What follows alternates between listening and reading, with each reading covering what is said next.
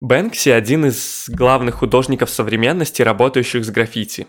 Успех мастера заключается и в злободневности его произведений, и в умении презентовать свое творение в формате перформанса. Например, в 2018 году картина «Девочка с воздушным шаром» прямо во время аукциона Сотбис стала самоуничтожаться сразу же после объявления о продаже. Как выяснилось позже, в рамку был установлен шредер, порезавший полотно на мелкие ленточки.